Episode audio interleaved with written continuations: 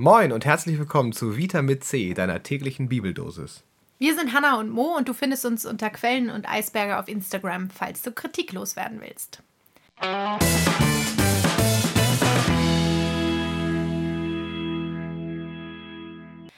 Heute steht deine tägliche Bibeldosis bei Daniel im zweiten Kapitel, der Vers 21. Gott ändert Zeit und Stunde, er setzt Könige ab und setzt Könige ein. Und dazu aus Lukas 1, 52. Er stößt die Gewaltigen vom Thron und erhebt die Niedrigen. Erstmal habe ich tatsächlich gedacht, Gott ändert, er setzt Könige ab, Könige ein, er stößt die Gewaltigen vom Thron. Das klingt alles so sehr nach dieser Hoffnung auf, irgendwann wird Gott kommen mit großer Macht und wird alles umstürzen, alles anders machen ähm, und die Welt verändern zum Guten, zum Besseren. Und ich glaube, in dieser, in dieser direkten Plattheit stimmt es ja irgendwie nicht. Oder zumindest ist es ja noch nicht wahr. Also die Könige sind noch die Könige, die Mächtigen sind noch die Mächtigen und auch nach Weihnachten sind die Gewaltigen eben nicht vom Thron gestoßen. Ähm, da ist ein Baby dann geboren in Bethlehem, aber das äh, geht dann auch äh, aus dem Stall, also es bleibt auch im Stall, es zieht nicht in den Palast ein, äh, es kehrt dann wieder vielleicht zurück nach Nazareth, aber wird Sohn eines Zimmermanns bleiben.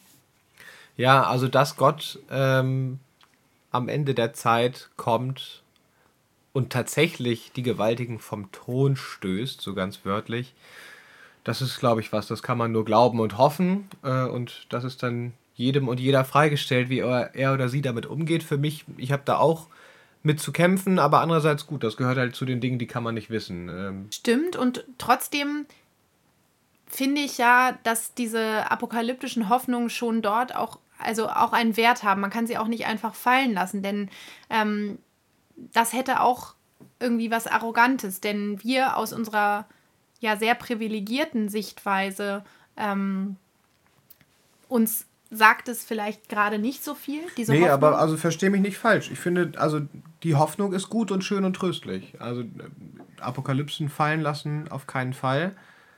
Aber ja, das gehört wirklich zu den Dingen, die kann man nicht wissen. Ne, da kann man daran glauben. Das ist so das, was ich sagen wollte. Und ich finde, es wird ja auch nochmal klarer, äh, wenn man sich so ein bisschen die Geschichte anguckt, die gerade hinter diesem alttestamentlichen Vers steht. Ich habe vorhin mal reingelesen.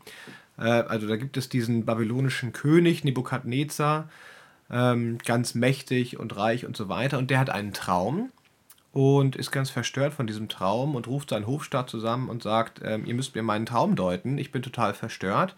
Und der Hofstaat, also die ganzen Weisen und so weiter, die sagen dann, ja, dann erzähl uns mal deinen Traum, ist kein Problem, Träume deuten können wir. Und dann wird Nebukadnezar unsicher und sagt, ja, aber ich habe auch keine Lust, dass er mir Mist erzählt. Ihr müsst schon so ein bisschen erleuchtet sein. Und deshalb erzähle ich euch meinen Traum nicht. Und wer mir meinen Traum erzählen kann und ihn deuten kann, da weiß ich, äh, das hat Hand und Fuß.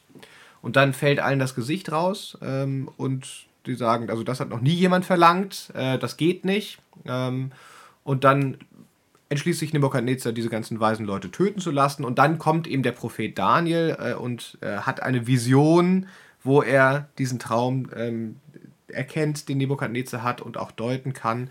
Und in dieser Vision ähm, taucht eben auch so dieser Satz auf, ähm, er setzt Könige ab und setzt Könige ein.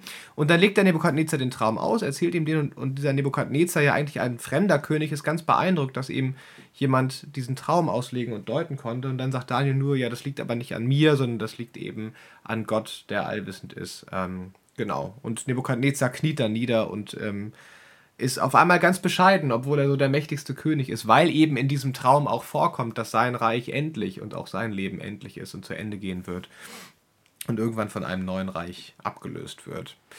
Und ich finde, da steckt dann viel drin ähm, zu dem Gedanken, was so dieses apokalyptische, dieses große Gottesreich, was irgendwann in Zukunft kommt, ja auch hat oder charmant macht, dass es in die richtige Perspektive und ins richtige Verhältnis setzt, was Könige oder Herrscher oder Machthaber oder wie auch immer in diesem großen und ganzen Kontext eigentlich dann doch weniges leisten können. Ja, und man kann es zusammenfassen vielleicht, also Nebukadnezar ist eben hinterher immer noch König Nebukadnezar, ähm, aber dadurch, dass er vor Gott niedergekniet ist und irgendwie anerkannt hat, da gibt es noch etwas Größeres, etwas, eine wahre Macht, die die irdische Macht übersteigt.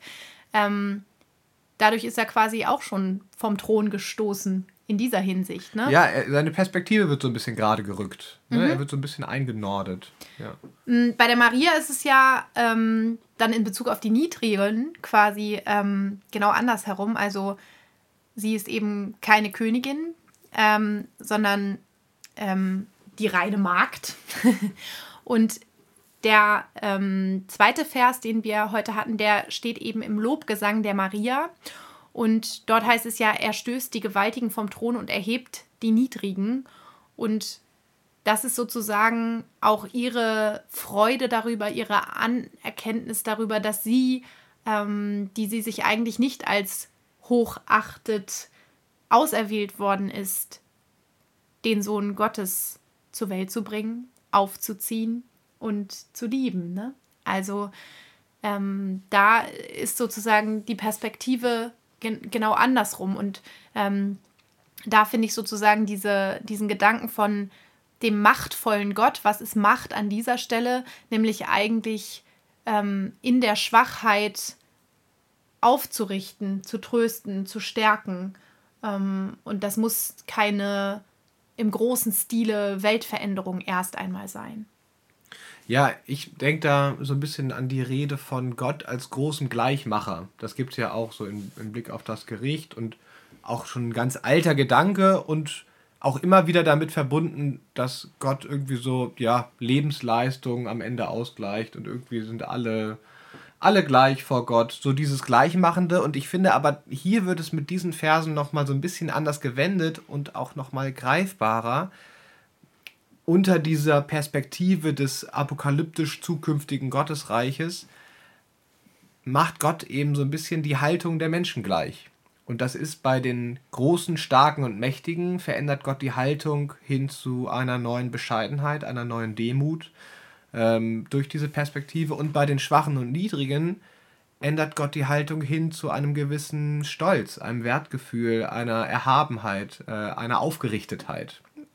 Einer, ja, also irgendwie diese Freude in dem Lobgesang, ne? sie singt es laut und äh, ich glaube, sie singt an der einen Stelle auch, dass äh, alle zukünftigen Kinder sozusagen sie, sie hochhalten werden und sie, sie ehren werden. Und ähm, das ist ja auch so, ne? Also ich meine, im katholischen Glauben ja noch viel mehr, aber auch für uns ist Maria immer noch ähm, eine wichtige F Figur, gerade jetzt in der Weihnachtszeit. Und ähm, es gibt ja auch noch mehrere schwache Leute sozusagen, die, die von Gott in besonderem Maße auserwählt sind in der Bibel. Also ich denke zum Beispiel an Paulus, von dem ja auch dieser Vers kommt, ähm, mit, der, mit der Schwachheit ähm, deine Macht ist in den Schwachen äh, mächtig und ähm, der ja auch irgendwie zum Verkündiger und zum ähm, Missionar geworden ist, obwohl er eigentlich ein Stotterer war und vorher auch ein Sünder, ne, der, Sau der Saulus sozusagen. Und ähm, genau, und genauso ja irgendwie auch Mose ähm, im Alten Testament, ähm, der ja auch ein Stotterer ist, ne? Und der dann auch äh, total überrumpelt davon ist, dass er nun derjenige sein soll, der ähm, Gottes Volk aus, ähm, aus der Gefangenschaft in Ägypten befreien soll. Ja, ich glaube, also dieses Spiel könnte man immer weiter spielen, weil es am Ende des Tages alles irgendwie Rumtreiber und auch in gewisser Weise tu nicht Gute sind, um die es da in der Bibel geht und die eben diese Schwachheit irgendwie alle auf die eine oder andere Art mitbringen äh, und dann aufgerichtet werden. Und trotzdem finde ich die andere Seite genauso wichtig. Ich glaube, das ist einfach ein Vers. Gott ändert Zeit und Stunde, er setzt Könige ab und setzt Könige ein. Und genauso er stößt die Gewaltigen vom Thron und erhebt die Niedrigen.